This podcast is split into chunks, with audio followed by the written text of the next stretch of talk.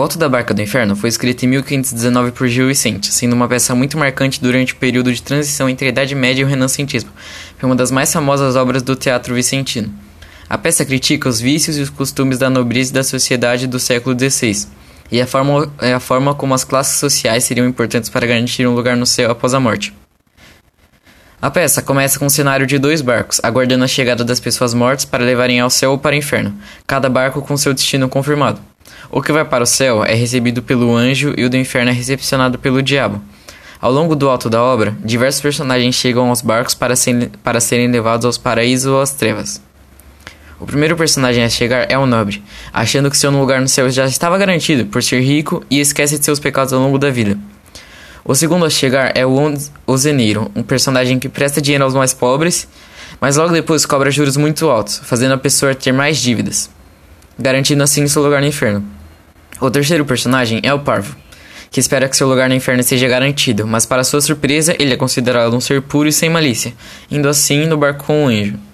O quarto personagem no alto da barca do inferno é o sapateiro, que acha que por ter se confessado para o padre já estava salvo. Mas ele sempre enganou e explorou o povo enquanto viveu, assim garantindo seu lugar no inferno. E o quinto personagem é um frade, e ele vem com sua amante e é contente, principalmente por achar que pode ir para o céu por ter servido à igreja mas ele era um padre corrompido que tinha uma amante. Então foi para o inferno. A sexta personagem é Brisida. Brisida Vaz. Uma cafetina que chega lá com um colar com 600 ímãs postiços. Ela achava que poderia ir ao céu por ter salvado a vida daquelas meninas.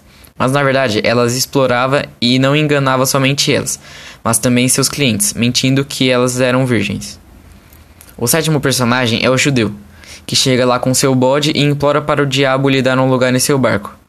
O oitavo e nono são o corredor e o procurador que aparecem no mesmo momento e ambos acham que podem ir para o céu, porque trabalhavam com a lei, esquecendo de seus momentos de imoralidade ao fazer justiça.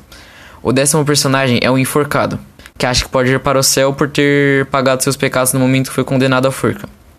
E por fim, os cavaleiros cruzados, que lutaram nas cruzadas e guerras e morreram lutando por Jesus Cristo. Este, esses passam direto pela barca do inferno e vão direto para a barca do céu.